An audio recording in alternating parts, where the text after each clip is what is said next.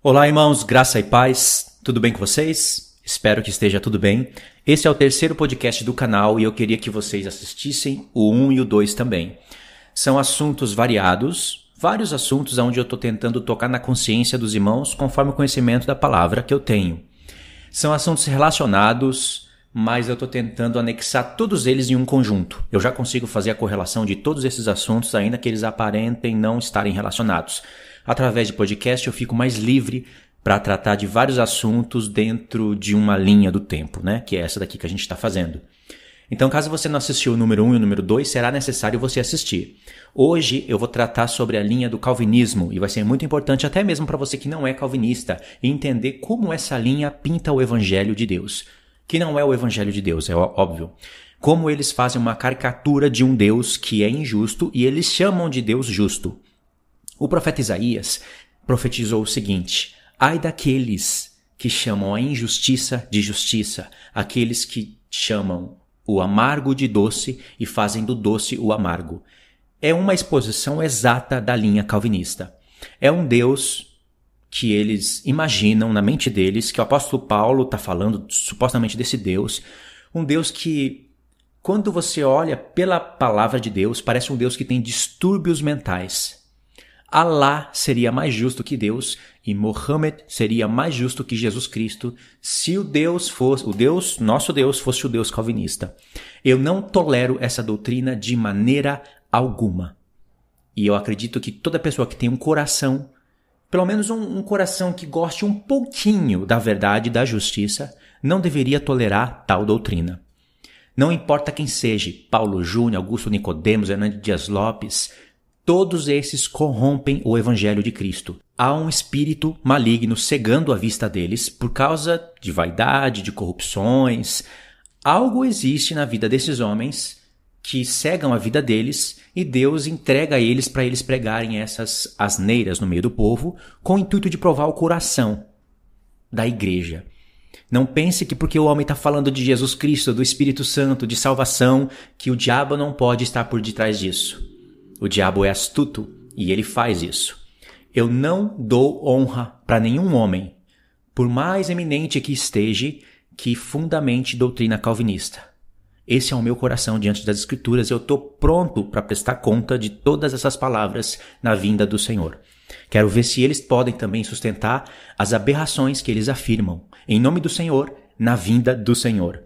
Hoje eu vou pegar pesado contra essa linha e queria que vocês suportassem essas palavras até o fim, porque tem gente que ainda não acordou no Evangelho de Cristo. Acha que tudo é amor, que tudo é lindo, que tem que amar todos. Tem gente que amaria até os fariseus e os saduceus e quem diria até o próprio diabo. Porque essas pessoas não conseguem discernir o bem do mal. Calvinismo é mal, calvinismo é demoníaco. E todos aqueles que estão fundamentando essa doutrina têm algo errado no coração. Vamos expor então aqui a ideia calvinista, algo que eles têm até vergonha de falar, mas é uma mensagem que fica no subconsciente. Muitos deles, que são calvinistas, dizem que existe o hipercalvinismo e o calvinismo, mas na verdade isso é tudo uma mentira. Os textos que eles usam, as declarações que eles fazem, vão chegar num resultado de um Deus maníaco, de um Deus que precisaria estar tá com camisa de força num hospício que sofre distúrbios mentais. Um Deus que endurece o coração do homem e depois vai cobrar desse tal homem a prática da justiça. E o homem não pode praticar justiça porque Deus impossibilitou ele de praticar, então Deus se queixa e começa a condenar o tal homem. E sempre essas condenações, essas maldições, nunca recairão sobre os calvinistas, sobre os eleitos queridinhos de Deus. Sempre recairá sobre a família, sobre o pai, sobre a mãe, sobre o vizinho, mas sobre mim, o eleito? Não, eu sou um eleito de Deus. Hipocrisia, vanglória, o tempo todo se vangloriando e torcendo a palavra de Deus. Tais homens receberão severas punições na vinda de Cristo. Muitos deles, pela ironia da própria pregação, perderão a salvação. Por causa dessa própria doutrina, muitos deles perderão. Outros ficarão fora do milênio, o qual eles dizem que não existe, que é espiritual, que é agora, etc ficarão fora do milênio e ainda vão depender de, uma, de um julgamento no grande trono branco para ver se eles vão entrar na vida ou na morte eterna. Que ironia, né? Não existe milênio, não se perde a salvação, e eles ficarão fora do milênio e perderão a salvação ou não, dependendo de um julgamento justo no trono branco. Esse vídeo aqui vai ter uma enxurrada de textos que será como chuva, como orvalho caindo sobre a planta. Vocês vão ter que prestar atenção nos textos que nós vamos ler. É um vídeo que vai, é um áudio que vai ficar um pouquinho grande, então eu vou separar ele em duas partes. No próximo vídeo nós vamos estudar sobre Hebreus 6.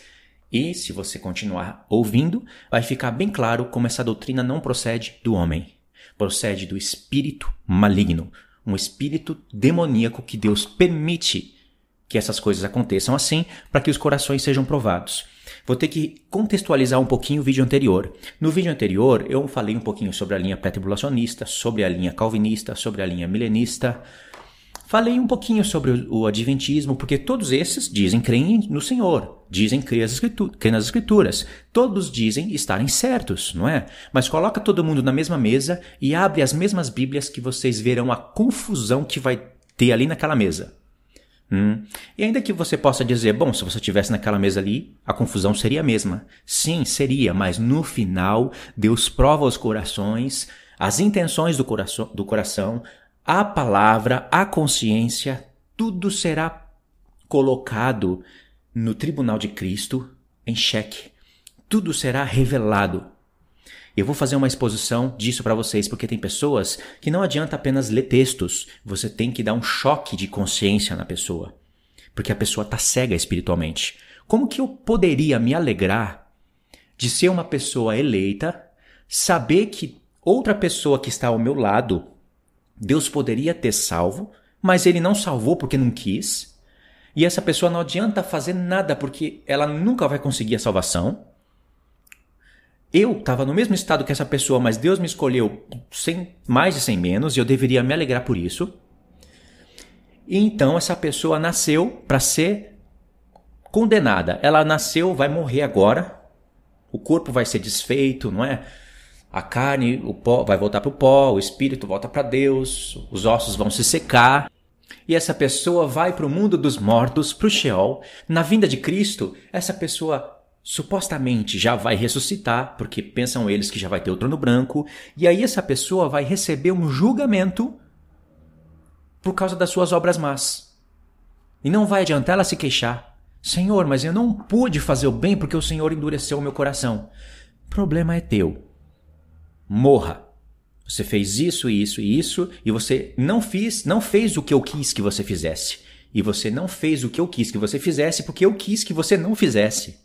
Então aqui estão as suas obras, mas aqui está o seu julgamento, morra eternamente no lago de fogo. Se esse Deus for o Deus da Bíblia, eu me converto ao islamismo amanhã mesmo. Porque isso não é um Deus, é um diabo disfarçado de Deus. Isso não é justiça, é injustiça. Como que eu vou conseguir me alegrar? Como que eu vou estar no tribunal dos santos condenando pessoas que foram incapazes de fazer o bem? Eu jamais faria isso. Por isso que eu acredito 100% que nenhum calvinista se assentará em tronos para julgar, porque será um julgamento injusto, e esse assunto eu vou tratar com mais detalhes no vídeo 2, que será na verdade o podcast número 4. Vocês entenderam até aqui, irmãos? Se tem um calvinista me ouvindo, agora ele deve estar já rangindo os dentes, falando que eu estou torcendo o calvinismo, que não é bem isso, mas é exatamente isso. E eu desejaria muito tá frente a frente com um desses num debate para olhar no olho e ele poder me desmentir isso na cara. Vocês sabem os textos que eles leem, não é? Vocês sabem o que eles falam. Mas aqui não vai dar para relembrar tudo. Vamos com um pouquinho de cada vez, né? Expor cada ideia no seu determinado tempo. Eu só fiz uma exposição do que é o calvinismo. Em poucas palavras, né? Então eles pegam vários textos das escrituras isolados e leem como realmente fundamentando a doutrina deles. Um dia Jesus chorou em Jerusalém. Lágrimas saíram dos olhos do Filho de Deus. E ele falou: Jerusalém, Jerusalém, quantas vezes eu quis juntar os seus filhos, assim como a galinha junta os seus pintinhos debaixo de suas asas, mas vós não quisestes. Aí mostra claramente o poder de escolha do homem.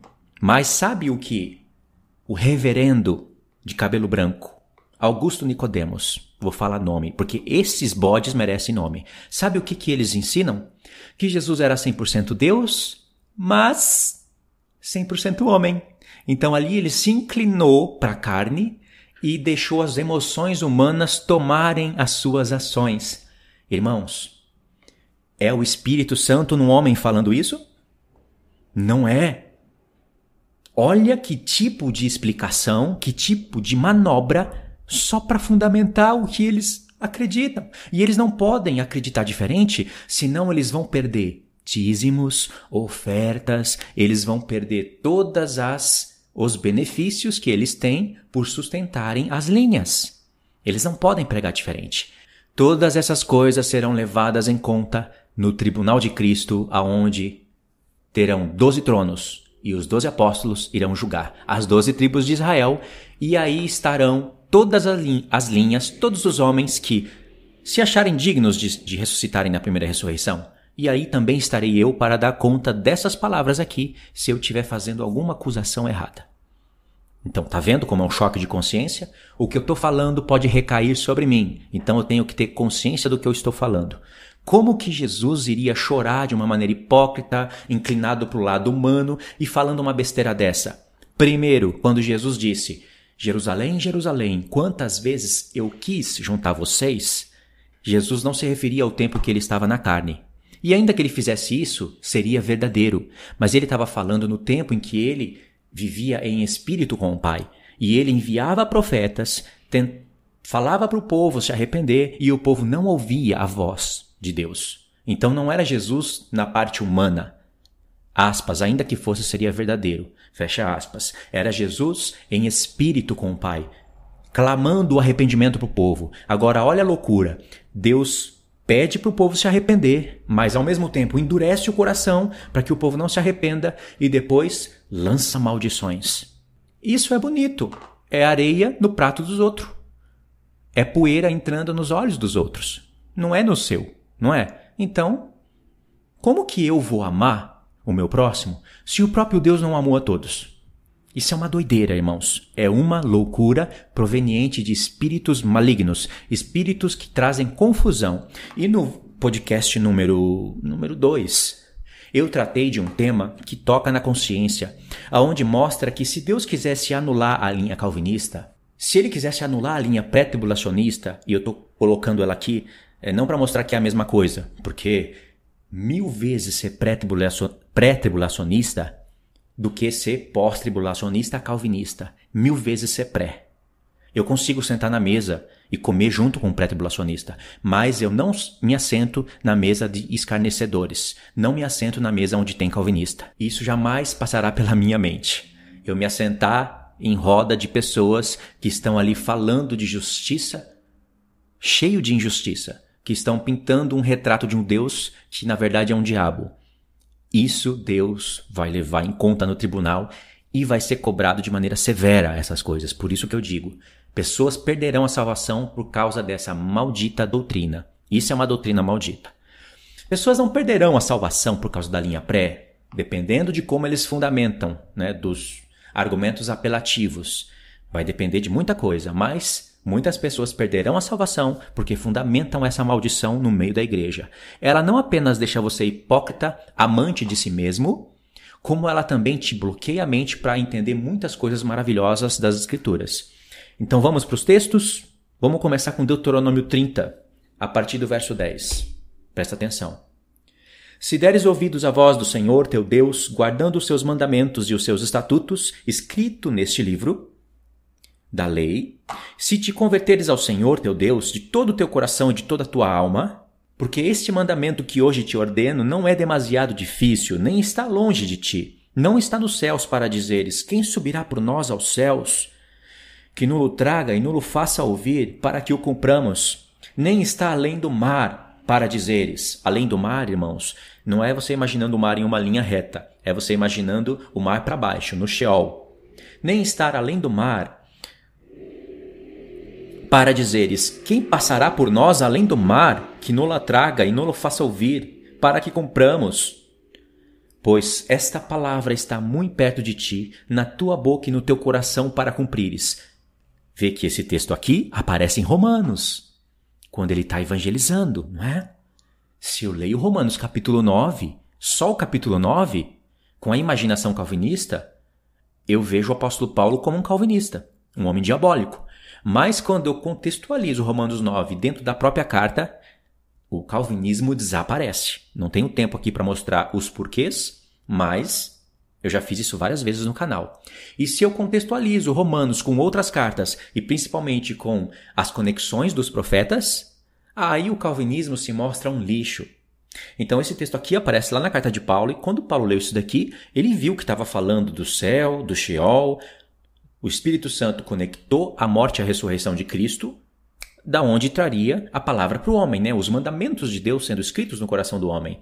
Aliás, é mais um ponto em que você vê a, a, a obra maligna na mensagem calvinista. Eles negam os mandamentos de Deus, fala que você não vai ser salvo porque pratica o mandamento, e sim, como um salvo, você pratica eles. Ou seja, você é um robô programado para praticar os mandamentos. Você não vai ser salvo por isso, e eles justificam isso com textos isolados de Paulo, a carta dos Efésios, e não somente eles fazem isso. Outras linhas fazem isso e não entendem o que estão fazendo.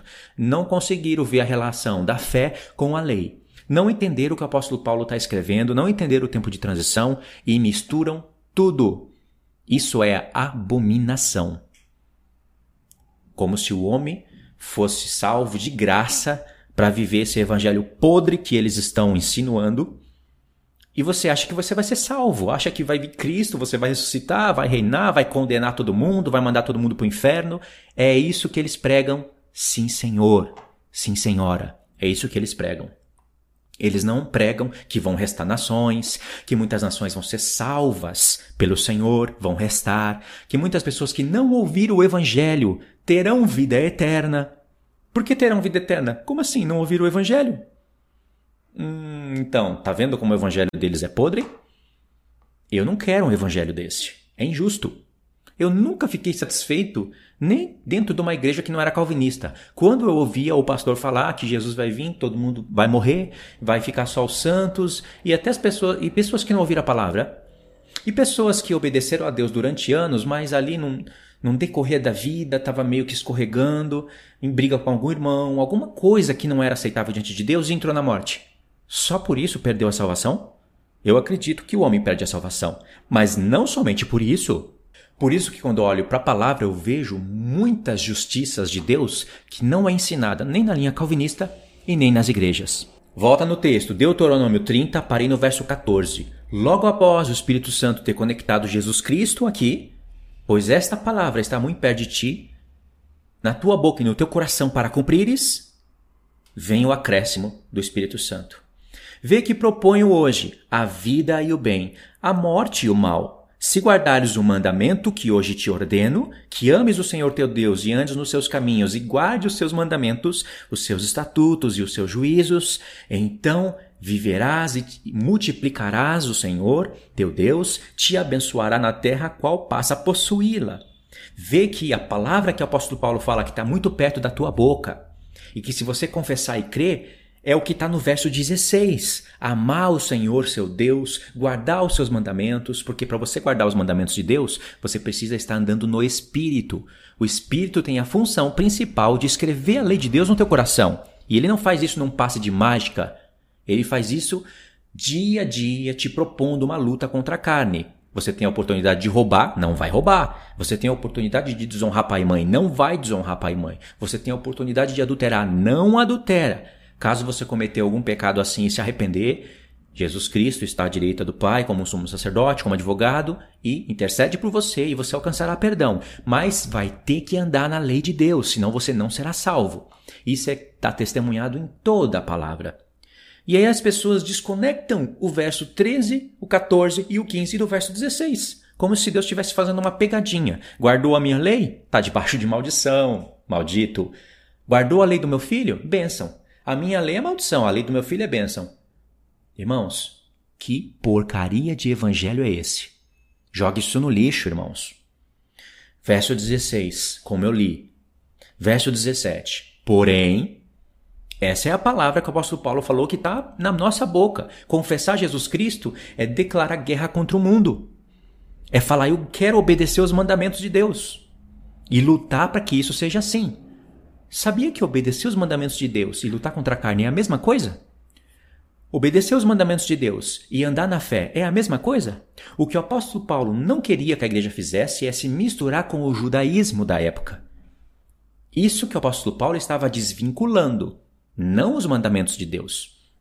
Verso 17. Porém, se o teu coração se desviar e não quiseres dar ouvidos, e fores seduzido e te inclinares a outros deuses e os servires, então hoje te declaro que certamente perecerás não permanecerás longo tempo na terra a qual vais, passando o Jordão para possuirdes. Olha só, os céus e a terra tomo hoje por testemunhas contra ti, que te propus a vida e a morte, a bênção e a maldição. E escolhe, pois, a vida, para que vivas, tu e a tua descendência, amando o Senhor teu Deus, dando ouvidos à sua voz e apegando-se a Ele, pois disto depende a tua vida. Do que? De escolher, de se apegar aos mandamentos do Senhor. Disso depende a sua vida. E Jesus iria vir para solucionar isso, irmãos.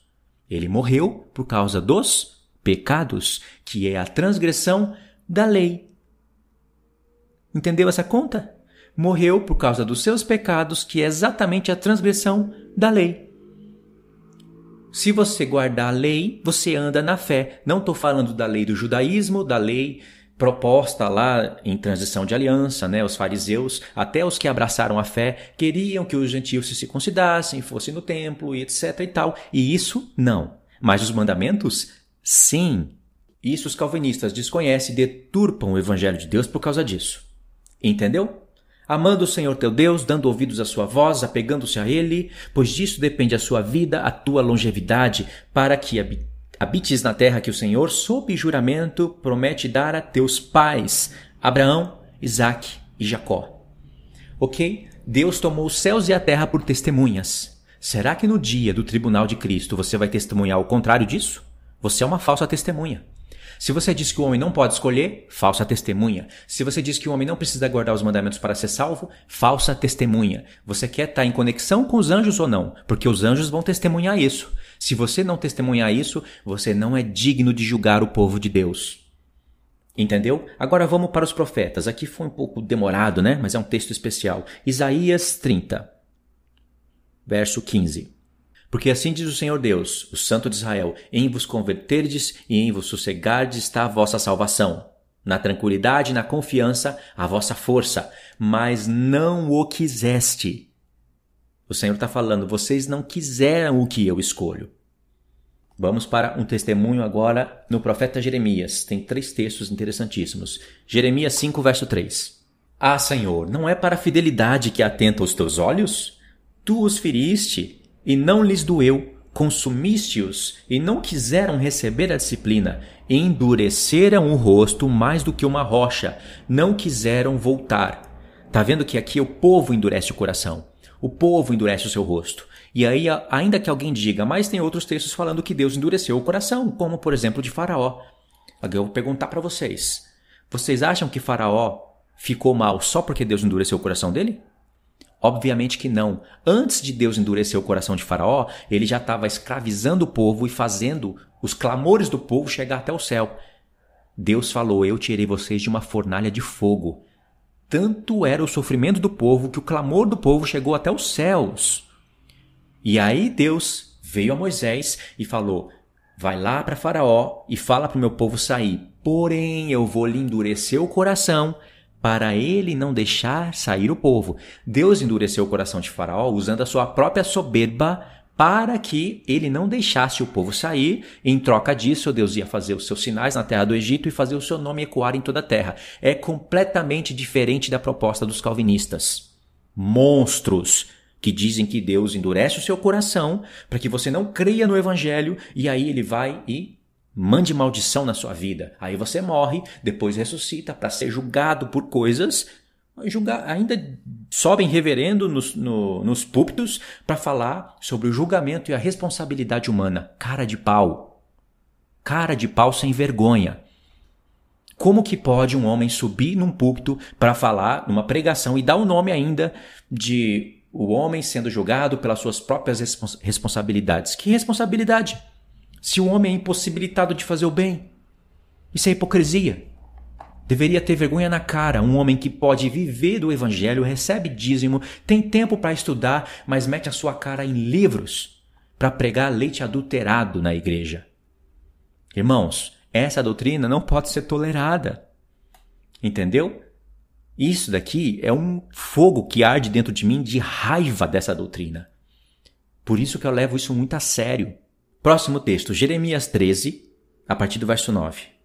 Assim diz o Senhor: Deste modo farei também apodrecer a soberba de Judá e a muita soberba de Jerusalém. Este povo maligno se recusa a ouvir as minhas palavras. Que caminham segundo a dureza do seu coração e anda após outros deuses para o servir e o adorar. Por que, que Deus está se queixando, sendo que foi Ele mesmo que supostamente endureceu o coração do povo? Esse Deus sofre sofre com algum distúrbio mental? É louco? Agora faz sentido Deus ter clamado pelo arrependimento, ter falado para o povo se arrepender e o povo não quer se arrepender, aí esse julgamento faz sentido, irmãos. Aí é justiça de Deus. Aí dá gosto condenar tais homens que poderiam ter feito bem, mas não fizeram. Deus continua sendo soberano da mesma maneira. Dizem eles, Deus não seria soberano, porque essa é a palavra é, coluna para eles, essa é a palavra-chave, a palavra idolatrada, Deus soberano. Olha como o diabo é astuto. Deus não seria soberano se o homem pudesse escolher ser salvo ou não. Agora, vamos ver que soberania é essa. Eu acho que o diabo até dá risada num negócio desse. Deus cria Adão, Eva, dá para eles o poder de escolha, e aí o que, que acontece? Eles não andam na fé. Porque para obedecer aquele mandamento que Deus deu, precisava ter fé, não é? Não dá para explicar com todos os detalhes aqui nesse vídeo, mas um outro eu explico. Não andaram na fé, não obedeceram os seus mandamentos e aí morreram. Por isso que o apóstolo Paulo fala: através de um homem entrou o pecado, e através do pecado a morte. E como os homens pecam, a morte passam a todos os homens. Ele está meditando no livro da lei, certo? Então, Deus faz o homem com o poder de escolha, aí o homem acaba escolhendo dar ouvido à voz da serpente, aí Deus pensa assim: então eu vou retirar o poder de escolha de todo homem, porque se eu der o poder de escolha, eles não vão me escolher, eles vão escolher a serpente. Então é melhor eu retirar o poder de escolha e eu mesmo escolher por eles. Nossa, que marido tá casando com uma boneca. Já viu aquelas bonecas de plástico? Que parece um humano mesmo? Deus está se casando com uma boneca dessa. Que prazer um marido tem em casar com homens assim. Que eles não puderam voluntariamente se dobrar ao Senhor. Que soberania é essa? É como se o diabo estivesse falando: se você der o poder de escolha para eles, eles escolhem a mim. Então é melhor você retirar isso. Porque voluntariamente eles me escolherão. Nem que se você mandar o seu filho, eles ainda vão me escolher. Irmãos, isso é um, é um sarro, deve ser uma festa no inferno quando o, o calvinismo propõe a sua mensagem. Porque que soberania é essa? Agora, Deus é soberano quando ele dá o poder de escolha para o homem e sabendo que muitos vão se perder por causa desse poder de escolha, tendo a manifestação da justiça de Deus, né, e todas as obras que Deus haveria de manifestar através do seu filho, mas muitos escolheriam a Deus. Isso é justiça, isso é soberania. Deus é capaz de fazer o homem se dobrar ao filho dele voluntariamente. Agora, olha o tamanho da hipocrisia desses homens. Augusto Nicodemos não, esse vem do Hernandes Dias Lopes. Ele usa muito essa expressão, que o evangelho chega até você e voluntariamente você vai ao Senhor porque ele te elegeu antes da fundação do mundo. Voluntariamente uma vírgula. Você foi programado para isso. Que soberania é essa? É vergonha. Deus seria envergonhado se ele tivesse que retirar o poder de escolha e não fosse capaz de fazer os homens escolherem a ele se ele desse o poder de escolha para o homem. Ou seja, aí nós vemos algo impossível para Deus um homem escolher a ele com o seu poder de escolha. Vergonha. Entendeu a loucura? Então, cada texto que eu leio, eu estou dando uma parada para fazer uma explicação, né? Vamos agora para o próximo texto, Jeremias 25. Olha só o testemunho de Jeremias. Durante 23 anos, desde o 13º de Josias, filho de Amon, rei de Judá, até hoje, tem vindo a minha palavra do Senhor, e começando de madrugada, eu vou-la te anunciado, eu tenho a vou-la anunciado. Mas vós não escutastes, Olha que Jeremias está falando, eu estou profetizando para vocês 23 anos pela palavra do Senhor. É o Espírito Santo que estava nele. Aqui vocês vão se lembrar de uma coisa muito interessante. Verso 4. Também, começando de madrugada, vos, vos enviou o Senhor todos os seus servos, os profetas. Mas vós não escutastes, nem inclinaste os ouvidos para ouvir. O que, que você está se lembrando aqui? Do Senhor Jesus lá falando. Quantas vezes eu quis juntar vocês, Jerusalém, como uma galinha junto aos seus filhos, debaixo das asas, mas vocês não quiseram, tá vendo? Não é Jesus na sua carnalidade humana, mostrando o seu lado humano, chorando hipocrisias. Não é Jesus fazendo isso. É Jesus em espírito, clamando a salvação e cobrando deles lá. Eu quis Jerusalém, vocês não quiseram, ou seja, eu dei o poder de escolha para vocês. Antes mesmo de Jesus morrer. E o testemunho disso é que o Espírito Santo falou para Moisés: Eu ponho diante de vocês a vida e a morte, a bênção e a maldição. E ainda eu digo para vocês: escolha a vida. Isso é a sinceridade de um Deus justo que pode cobrar depois do povo e julgar o povo conforme as suas obras.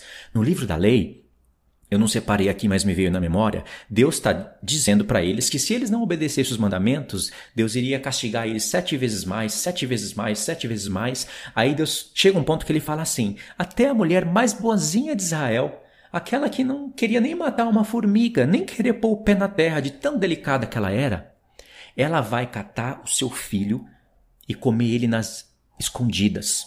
Vai comer o filho, o embrião, tudo, o recém-nascido e não vai nem dar um pedacinho pro seu marido. Ou seja, vai ter briga para ver quem come a criança. Agora eu pergunto, quem que é o autor disso? Queria perguntar para um calvinista. Eu duvido ele me falar que é o diabo. O autor disso seria Deus, porque essas maldições sobreviriam sobre o povo se eles não obedecessem, mas segundo a própria linha deles, o povo não pode obedecer se o Espírito Santo não atuar no povo. Não, o Espírito Santo apenas deixou eles nas suas obras e não fez nada. Porque o homem é assim, assim, Deus lavou as mãos. É como se Deus fosse o Pilatos. Eu não tenho parte no sangue desses injustos. Irmãos, fala a verdade. Homens desse merecem ficar bem longe do tribunal de Cristo. Porque diz os Salmos que o tribunal de Deus é justiça, santidade. E isso não tem nada a ver com calvinismo. Por isso que eu não entendo de onde vem a alegria e a motivação de um povo sustentar uma porcariada dessa. Eu não entendo. Vamos para um outro profeta, Ezequiel capítulo 20, 7, verso 7 e verso 8. Então lhes disse: Cada um lance de si as abominações de que agradam seus olhos, e não vos contamineis com os ídolos do Egito. Eu sou o Senhor Deus. Verso 8. Vê que Deus sempre dá uma ordenação, mas sempre vem um porém, um mais, né? Mas rebelaram-se contra mim e não quiseram ouvir. Não quiseram, ou seja, eu disse no começo para vocês, não é? Que vocês têm o caminho do bem e o do mal na frente de vocês. Escolham a vida, mas vocês não quiseram, então por isso vai vir castigo. Se você continua lendo todos os contextos dos textos que eu li, você vai ver que vai vir castigo sobre o povo. Zacarias capítulo 7, o último profeta que nós vamos usar. Versos do 9 ao 13. Assim falara o Senhor dos Exércitos: executai ju juízo verdadeiro, mostrai bondade e misericórdia, cada um a seu irmão. Não oprimais a viúva, nem o órfão, nem o estrangeiro, nem o pobre, nem intente cada um em seu coração o mal contra o seu próximo. Verso 11: Sempre tem um porém. Eles, porém, não quiseram atender, e rebeldes me deram as costas. Tá vendo? Não quiseram, não escolheram, vontade própria. E ensurde ensurdeceram os ouvidos para não para que não ouvissem. Verso 12. Sim, fizeram seu coração duro como diamante, para que não ouvissem a lei, nem as palavras que o Senhor dos Exércitos enviara pelo seu espírito, ó, o espírito sendo resistido aqui, mediante os profetas que vos precederam. Daí veio a grande ira do Senhor dos Exércitos, visto que eu clamei eles não me ouviram, eles também clamarão, e eu, e eu não os ouvirei, diz o Senhor dos Exércitos. Isso é justiça. Mas a loucura calvinista, se mostrasse esse texto para eles, eles iriam falar que. Que, que eles iriam falar? Se eles torcem Hebreus 6, então não há limite para eles. Eles iriam falar que Deus deixou o homem na sua própria vontade aqui. Deus não tem culpa de nada, né? Porque o homem ele seguiu o caminho de Adão sozinho. Ou seja, cadê a soberania de Deus? Ele vai ter que julgar o homem por causa de obras mas e não vai poder cobrar as obras boas porque eles não poderiam fazer. Aí eu pergunto, onde está a soberania de Deus? Uma vez que ele tem que retirar o poder de escolha do homem, e deixar o homem viver o seu próprio pecado na dureza do seu coração e não é capaz de, com o poder de escolha do homem, reverter o coração do homem à justiça, porque isso seria impossível para Deus. Vitória do diabo, não é? O diabo sempre vai tacar isso na cara de Deus. Você só tem esses eleitos aí porque você retirou o poder de escolha deles. Dá o poder de escolha para eles para ver. Você não ia ter nem 144 mil pessoas literais no seu reino. Ia ser uma gargalhada do diabo na cara de Deus. Segundo a linha maluca, desequilibrada, calvinista. Mas a gente sabe que não é assim, né? Vamos para o último texto, que é Romanos, capítulo 10. Olha que o 9 ficou para trás, né? Em uma próxima oportunidade eu vou contextualizar Romanos 9 inteirinho para vocês. Que aí a loucura desses homens vai ficar mais evidente. Romanos 10, verso 21. Quanto a Israel, porém, diz o Senhor, todos os dias estendia as mãos a um povo rebelde e contradizente. No verso 20, Paulo disse assim: e Isaías a mais se atreve e diz: Fui achado pelos que não procuravam, revelei-me aos que não perguntavam de mim. Quanto a Israel, aqui é o verso 21, quanto a Israel, porém, diz: Todos os dias estendi as mãos a um povo rebelde e contradizente. Esse é o texto que está lá em Isaías 65, verso 1 e verso 2. Apareceu aqui em Romanos 10, verso 20 e 21. Irmãos, o Senhor está falando que estendeu as mãos. Para que, que o Senhor estende as mãos? Para salvar o Senhor faz conexão com o braço forte dele, poderoso para salvar, em vários textos. Não precisa de eu ficar lendo esses textos aqui, né? Isso é para novato na fé. E se Deus estendeu a sua mão e ao mesmo tempo endurece o coração do indivíduo para ele não estender a mão e pegar nas mãos do Senhor, eu pergunto: quem que é o rebelde contraditório? É o povo ou é Deus? Imagine que eu estendo a mão para você, Tô dando um exemplo humano, porque tem gente que não entende uma coisa dessa. Eu estendo a mão para você, você tá se afogando. Eu estendo a mão para você e falo, pega na minha mão. Mas quando você vai pegar, eu afasto ela. Pega ela. A pessoa se afogando, quase perdendo a respiração, tá ali com os dedos batendo no meu. Pega na minha mão. Aí a pessoa estica o braço, aí eu vou e estendo, é, encurto mais um pouquinho para a pessoa não conseguir pegar. Aí a pessoa morre afogada Aí eu falo, rebelde contraditório. Eu estendi a minha mão, por que você não pegou? É a mesma coisa, irmãos. É um diabo. Isso daí que o calvinismo prega é um diabo. Se Deus está estendendo a mão é para salvar, mas o povo não quer. E aí, Deus deixa de ser soberano por causa disso? É, acho que sim. Segundo o calvinismo, sim. Que doideira é essa? Isso é maluquice, irmãos. Isso é um evangelho podre. O apóstolo Paulo fala que quando se prega um evangelho que não é o evangelho de Deus, é para considerar o quê? Maldito. E aqui, irmãos, eu finalizo a mensagem. Eu disse que ela ia ser pesada e é um choque de consciência. Você quer um dia estar diante do Senhor, se assentar no tribunal para fazer um julgamento justo? Abandona o calvinismo.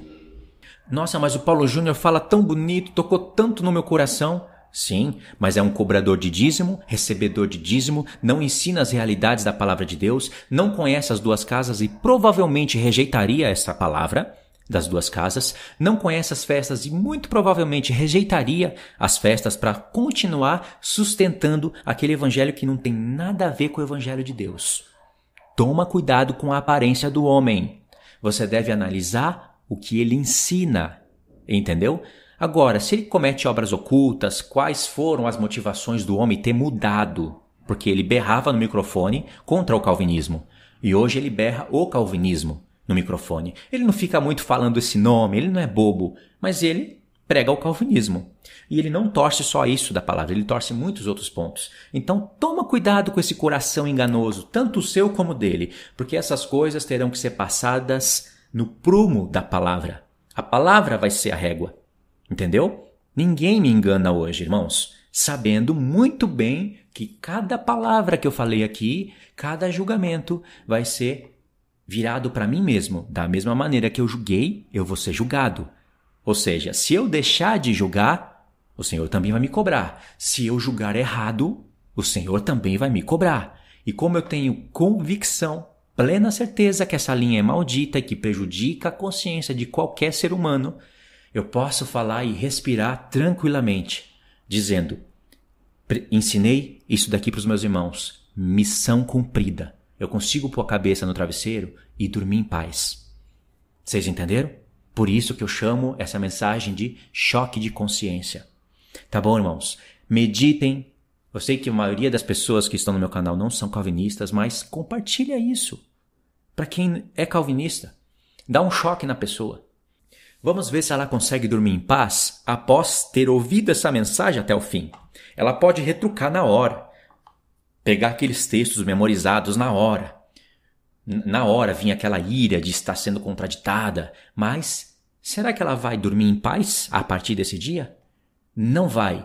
Se tiver luz ainda nesse coração, se o Espírito Santo puder atuar ainda nesse coração, ela vai se converter à verdade e será mais uma alma para o reino de sacerdote.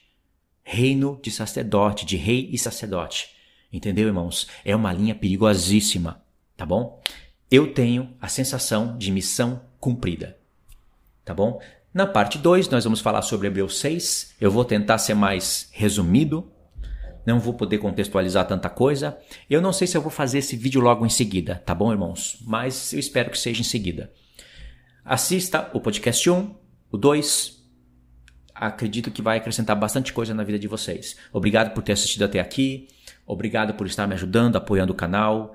É, dá like se você gostou do vídeo, né? Eu sei que isso é um vídeo difícil de gostar, se for pro calvinista, mas deixa o like, compartilha, não seja covarde, compartilha o vídeo. Não adianta compartilhar só coisa boa. Compartilha coisa ruim também.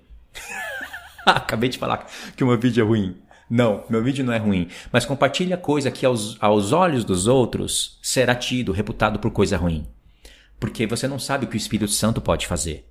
E não tem como pregar isso daqui com um rosto doce, com voz doce, e falar de amor. Não é assim que se reprova uma doutrina que o Senhor odeia. Tá bom, irmãos? Meu desejo era que as pessoas deixassem de ser calvinista. Não vai acontecer com todos, mas eu não sei o que o Espírito pode fazer. Eu não sei o que está no coração da pessoa. Ela pode vir a se converter. Tá bom? Fiquem todos na paz, Deus abençoe e até os próximos estudos.